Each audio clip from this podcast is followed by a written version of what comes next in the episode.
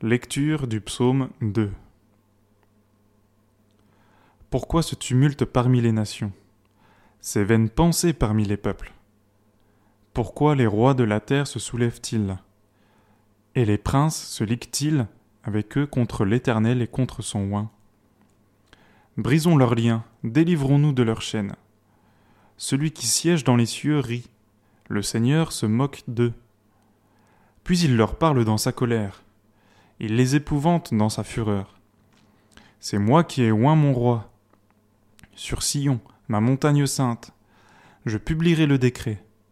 L'Éternel m'a dit, Tu es mon fils, je t'ai engendré aujourd'hui. Demande-moi, et je te donnerai les nations pour héritage, les extrémités de la terre pour possession. Tu les briseras avec une verge de fer, tu les briseras comme le vase d'un potier. Et maintenant, roi, conduisez-vous avec sagesse. Juge de la terre, recevez instruction. Servez l'Éternel avec crainte, et réjouissez-vous avec tremblement. Baisez le Fils, de peur qu'il ne s'irrite, et que vous ne périssiez dans votre voie car sa colère est prompte à s'enflammer.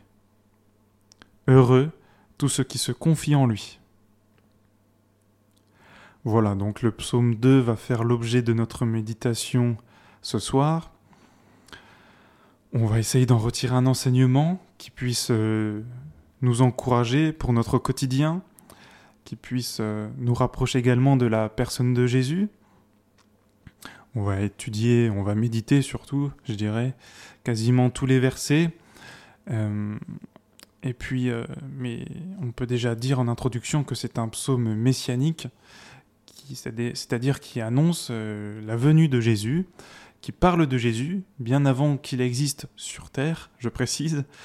Et ce psaume, on peut le découper ou alors on peut distinguer plutôt, je dirais, trois grandes parties. La première partie qui est l'onction de Jésus, le fait qu'il soit choisi par Dieu, qu'il reçoive les pouvoirs de Dieu sur terre. Ensuite, on peut voir euh, l'élévation de Jésus face au roi de ce monde. Et enfin, les derniers versets nous parlent de la royauté de Jésus, le fait qu'il soit roi tout simplement. Voilà, je vous propose qu'on entre directement dans notre méditation avec euh, euh, les versets 1 et 2. Pourquoi ce tumulte parmi les nations, ces vaines pensées parmi les peuples? Pourquoi les rois de la terre se soulèvent-ils et les princes se liguent-ils avec eux contre l'Éternel et contre son oint? Voilà. Donc là, le psalmiste euh, dresse euh, un portrait du monde qui l'entoure et il décrit que dans le contexte dans lequel il est, il y a beaucoup de courants de pensée, il y a beaucoup de pensées vaines, c'est-à-dire qui n'ont pas forcément le mérite d'exister, je dirais, qui sont là et qui l'entourent et qui influencent les peuples, les nations, les sociétés de son époque. Et je dois dire que le monde n'a pas changé, l'homme n'a pas changé, et que ces courants de pensée, certainement, euh, existent toujours, tout du moins on peut en retrouver certains qui influencent, nos comportements et qui ne sont pas toujours à la gloire de Dieu, ces courants de pensée. Voilà, à titre d'exemple, on peut en citer quelques-uns, mais le matérialisme, par exemple, est un courant de pensée qui, euh, qui, qui influence notre société, dans lequel réside la pensée que le fait de posséder, le verbe posséder et le verbe consommer sont euh, absolument l'aboutissement de toute, de chose, et que je trouverai le bonheur en possédant et en consommant et euh, de manière avide complètement. Alors que la parole de Dieu, elle nous dit que ce n'est pas forcément en possédant que je m'enrichis, ni en consommant que je deviens heureux, mais c'est en partageant. Donc là, déjà, rien que j'ai pris un courant de pensée, le matérialisme, on voit combien il peut être à l'encontre de ce que la parole de Dieu nous enseigne. Puis je peux prendre aussi un, autre exemple qui me vient à l'esprit, l'individualisme, qui, euh, tend à gagner du terrain dans, nos sociétés, et j'espère qu'il n'en gagne pas dans les églises, car euh, l'individualisme va à l'encontre de, la parole de Dieu, hein, qui prône comme idée d'impérativement réussir à tout prix, parfois même au détriment de ceux qui m'entourent. Hein, on sait bien que la parole de Dieu, condamne ce genre de comportement d'individualisme, hein, puisque nous devons aimer notre prochain. Le Seigneur nous a enseigné et nous a montré que nous, nous, sommes appelés à aimer notre prochain comme nous-mêmes, à penser aux malheureux, à, être tournés vers le, vers le pauvre, vers l'indigent, vers ceux qui sont plus faibles que nous. Voilà. Et donc là, rien que ça, je trouve que ce psaume est, est, extrêmement actuel. Et au verset 2, il est dit Pourquoi les rois de la terre se, se soulèvent-ils Et les princes se liguent-ils avec eux contre l'Éternel et contre son roi? Donc là, une réflexion qui nous pousse à, à, réfléchir sur le fait que même les, puissants de ce monde, même, sans forcément faire de complotisme, mais même euh, ceux qui, je dirais, prennent des décisions qui, peuvent influencer le quotidien de, de, sociétés, ne sont pas toujours, n'ont pas toujours des motivations qui sont à la gloire du, du Seigneur. Et c'est pour cela même que dans le Nouveau Testament, nous sommes invités à prier justement pour les autorités. Mais donc là, le psalmiste nous dit que euh, il y a une opposition tout de même à la parole de Dieu, à la personne de Jésus, euh, sur terre. Hein. Et ça, ça s'est concrètement produit dès la naissance de Jésus. On a un petit peu parlé dimanche. Euh, en voulant le tuer dès sa naissance. Hérode, par exemple, est impuissant à l'époque de Jésus et se révolte complètement contre la personne de Jésus au point de vouloir le tuer. Hein. Et ensuite, certainement que le comportement d'Hérode a certainement influencé une partie de la population, puisque même à la mort de Jésus, sur la croix, les Juifs se sont mis à scander ⁇ Nous ne voulons pas qu'il règne sur nous ⁇ Et puis si on veut aller plus loin dans, notre, dans l'explication, je dirais, de ce, de ce verset, un autre puissant, je dirais, peut-être peut-être même plus puissant qu'Hérode, s'est dressé contre Jésus, c'est évidemment Pilate. Donc, dans ces deux versets, il est dépeint une révolte constante de l'homme, quelle que soit sa condition, euh, vis-à-vis de son Créateur et de son oint Jésus. Et ça, ça peut nous faire penser à ce verset dans Romains au chapitre 9 et au verset 22, qui dit, euh, qui dit que tous les hommes, enfin, que les hommes sont des vases de colère, que nous renfermons à l'intérieur de nous une certaine rancœur, une certaine amertume, une, révolte, parfois même assez violente, vis-à-vis de Dieu. Et le verset 3 et le verset 4 à la suite, Brisons leurs liens, délivrons-nous de leurs chaînes. Celui qui siège dans les cieux rit, le Seigneur se moque d'eux. Hein, donc dans le, dans le verset 3, directement, nous sommes incités à ne pas céder aux modes de pensée de ce monde qui peuvent nous conduire à une rébellion contre Dieu. Euh, donc nous sommes invités à tenir ferme sur nos positions, sachant que Dieu nous secourra dans nos incapacités et que nous trouverons justice devant lui. Et euh, je, crois que c'est un. Le, monde peut nous influencer, parfois par des moments de négligence, mais que à chaque fois, justement, hein, nous devons essayer de nous rapprocher de Jésus en nous défaisant justement de toute euh, l'influence de ce que le monde peut avoir sur nous. Et je peux faire un parallèle effectivement avec euh, le chapitre 12 de la lettre aux Hébreux, qui, nous, va dans ce sens justement. Rejetons tout fardeau et le péché qui nous enveloppe si facilement, ayant les regards sur Jésus. Hein, je, m'arrête là, mais on voit bien que là, l'auteur de l'épître aux Hébreux nous invite à rejeter tout fardeau comme si ça venait sur nous très vite, le péché, les fardeaux, les, pensées vaines de ce monde qui peuvent nous envelopper très facilement et que nous avons besoin de garder les yeux sur Jésus. Et nous les gardons à travers ce psaume. À la suite, les versets 5 à 7. Puis il leur parle, donc c'est l'Éternel, je rétablis dans le contexte, hein. c'est l'Éternel qui parle au roi de la terre, puis il leur parle dans sa colère, il les épouvante dans sa fureur. C'est moi qui ai oint mon roi. Sur Sion, ma montagne sainte, je publierai le décret. L'Éternel m'a dit, tu es mon fils, je t'ai engendré aujourd'hui. Et là, nous voyons donc que le psalmiste, au début du psaume, il a un peu dressé le tableau du monde qui l'entoure, des puissants, des nations, des sociétés qui ont des modes de pensée contraires à ceux de Dieu, et il établit en face, un peu en confrontation comme ça, le roi Jésus, qui lui est soutenu par son Père. Et je mets en parallèle forcément le baptême de Jésus, que quand il sort de l'eau, baptisé par son cousin Jean-Baptiste, quand il sort de l'eau, une voix tonitruante résonne dans les cieux, et voici, euh, celui-ci est mon fils bien-aimé, en qui j'ai mis toute mon affection. Et là, on voit que Dieu établit euh, avec autorité son fils Jésus face au roi euh, de, de la terre, qui aurait des pensées contraires à Dieu. Donc là, maintenant, une fois que les deux camps sont un peu posés comme ça, à mon avis, nous allons devoir nous positionner, forcément. On peut continuer avec les versets 8 et 9. Alors là, c'est Dieu qui parle directement à son oin, son fils. Demande-moi, et je te donnerai les nations pour héritage, les extrémités de la terre pour possession. Tu les briseras avec une verge de fer, tu les briseras comme le vase d'un potier. Alors le verset 8, hein, Demande-moi et je te donnerai les nations en héritage, les extrémités de la terre pour possession.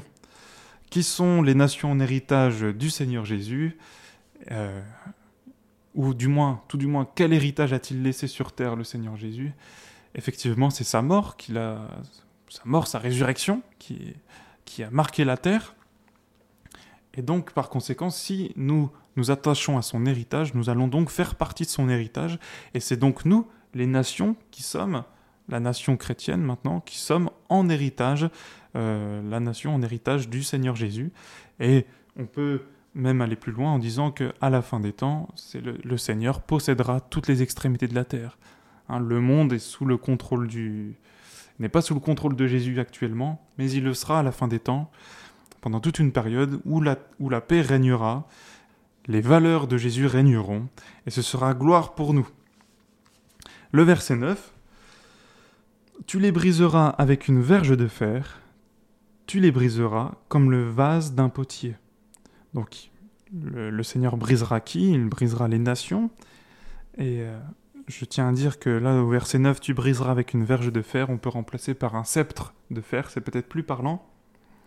Et euh, c'est vrai que nous devons rappeler que nous, le, livre des psaumes est un livre poétique, et là nous avons une belle formule poétique, puisque on a une belle opposition entre un objet fort, un sceptre de fer, et un objet faible, le vase du potier, un vase d'argile. Voilà, un petit peu de poésie dans ce monde ne fait pas de mal. Et oui, nous, nation du Seigneur, chrétiens, nous avons été brisés, brisés, nos valeurs ont été brisées, nos, nos schémas, nos raisonnements ont été brisés, notre éducation a été brisée par le Seigneur, par sa venue, par son sacrifice. Nous avons cru en lui, et je dois dire que quand nous croyons en Dieu, quand nous croyons en Jésus, quand nous, nous, mettons notre vie à, à son obéissance, eh bien, nous renonçons nous connaissons un brisement. Nous sommes brisés par le Seigneur, mais pour être remodelés euh, par le Saint-Esprit, tel un vase d'argile, euh, pour être conforme à l'image du Seigneur Jésus. Donc si je fais un petit résumé de cette pensée du verset 8 et 9, nous sommes la nation en héritage, nous sommes l'héritage du Seigneur, puisque nous croyons en son œuvre, donc nous sommes son héritage et nous avons été son héritage parce qu'il nous a brisés, parce qu'il nous a rendus semblables à lui, quelque part, et euh, il va nous remodeler, et au fur et à mesure de, notre vie, nous sommes remodelés par le Seigneur pour lui ressembler, et ça passe par un brisement tout au long de notre vie, effectivement. Que le Seigneur continue son œuvre en nous. Et si son héritage peut nous apporter bien évidemment joie, paix, euh, assurance pour l'avenir et euh, consolation, ça a une contrepartie qui est effectivement un certain brisement, un renoncement à soi-même, qui est opéré par le Saint-Esprit dans nos cœurs. La suite, le verset 10 et 11. Et maintenant, donc c'est comme si le psalmiste reprenait la parole ici, et maintenant, roi, conduisez-vous avec sagesse, juge de la terre, recevez instruction, servez l'Éternel avec crainte, et réjouissez-vous avec tremblement. Donc si je replace dans le contexte, hein, on a un petit peu euh, la confrontation entre le roi Jésus, euh, les, valeurs de la Bible quelque part, et les courants de pensée de ce monde, en deux camps, comme ça. Et puis nous avons le psalmiste qui, euh, quelque part, dit, ou alors dit, dit au roi de la terre, comportez-vous avec sagesse, imitez le Seigneur Jésus. Juge de la terre, recevez l'instruction, prenez exemple sur Jésus. Et en effet, nous qui connaissons bien le Nouveau Testament, les récits de la vie de Jésus, on sait que c'est un exemple de roi et de juge qui a été donné en la personne de Jésus par Dieu. Alors premièrement, un exemple de, de roi qui a régné comme Jésus? L'exemple d'un roi serviteur qui s'abaisse pour nous élever à son rang. Alors là, si euh, l'exemple à suivre est celui d'un roi, effectivement, il faut que nous suivions également son exemple en servant nos frères et nos sœurs et notre Dieu comme il le fit, avec crainte, respect, une joie toujours mêlée de crainte, effectivement. Et deuxièmement, qui est capable de juger comme Jésus? À la fois, il a la puissance de condamner, mais il a également la puissance de pardonner. Donc une justice hors du commun, grâce à une sagesse parfaite, Jésus est la sagesse, et la puissance et la sagesse. Euh, et la sagesse de Jésus, hein, c'est la croix qui, pour le monde, est une folie. C'est euh, la justice de Jésus, c'est l'innocent qui paye pour le coupable. C'est l'innocent même qui meurt pour le coupable, pour pardonner au coupable. Donc prenons exemple sur le comportement du Seigneur Jésus. Laissons-nous euh, être modelés à son image à travers la parole et l'Esprit Saint. Le dernier verset, le verset 12. Baisez le Fils de peur qu'il ne s'irrite et que vous ne périssiez dans votre voie, car sa colère est prompte à s'enflammer. Heureux tous ceux qui se confient en lui. Et dans le verset 12, là, on voit que alors baiser le Fils, nous, on ne peut pas l'embrasser physiquement, mais nous pouvons peut-être l'embrasser spirituellement. C'est une nécessité pour nous d'aimer Jésus, en connaissant sa personne, en cherchant à le connaître de plus en plus. Et surtout, là, le psalmiste nous livre un avertissement que si nous avons connu Jésus, il serait insensé, il serait fou de rester dans nos voies, nos voies qui nous mèneraient à la mort, nos voies mortifères, et qui nous placeraient sous la colère de Dieu, bien évidemment. Et la dernière phrase de ce, de ce verset 12. Heureux tous ceux qui se confient en lui. Alors, confions-nous en, faisons confiance au psalmiste et confions-nous en, en l'Éternel. On peut remarquer également que la dernière phrase du chapitre 2, c'est une promesse. Heureux tous ceux qui se confient en lui. Ce qui nous rappelle le premier verset, la première phrase du chapitre 1 des psaumes. Heureux l'homme qui ne marche pas selon le conseil des méchants. Voilà ce qu'on pouvait retenir euh, en partie de ce, de ce chapitre 2. D'un côté, l'esprit du monde, effectivement, qui veut nous influencer de plus en plus, et c'est toujours de manière un peu sournoise, insidieuse, on ne se rend pas toujours compte. D'un autre côté, le Seigneur Jésus, appuyé par son Père, Dieu, et à nous de choisir et si nous sommes, si nous choisissons Jésus, nous, nous devenons son héritage en bénéficiant de toutes les bénédictions que cela comprend, mais cela implique également un brisement. Hein, pour rappel, hein, c'est l'opposition entre le sceptre de fer et le vase d'argile. Nous qui étions des vases de colère, nous allons être cassés, brisés par le sceptre de fer pour être remodelés à l'image du Seigneur par l'Esprit Saint. Prions. Seigneur, ton pouvoir est immense, nous le reconnaissons et nous voulons nous soumettre avec joie et avec crainte à ton exemple et à ta parole. Viens-nous en aide, notre Dieu, pour garder nos cœurs des pensées vaines de ce monde. Nous voulons être fidèles, Nous voulons être loyaux, Jésus, car nous reconnaissons de tout notre cœur et ensemble nous, nous voulons confesser que tu es le Fils de Dieu, que tu es venu pour nous sauver, et que nous sommes ton héritage après avoir cru en toi. C'est un réel privilège, Seigneur, nous voulons le considérer de faire partie de ton peuple, ton peuple saint, ton peuple de sacrificateurs. Que nous puissions encore être brisés par ton amour, être formés à ton image par l'Esprit Saint qui est en nous. Oui, Seigneur, nous voulons nous conformer à toi, te servir, et servir tous ceux qui nous entourent comme toi tu l'as fait. Et nous aimons ta divine justice, toi l'innocent qui a payé pour nous, nous coupables par, nos, par notre révolte vis-à-vis de Dieu. Nous nous confions en toi Seigneur et nous voulons t'adorer, toi le Fils de Dieu, par une louange vivante d'un cœur entièrement donné à toi Seigneur et que notre cœur ne soit pas partagé Seigneur. Glorifie ton nom dans nos vies. Amen.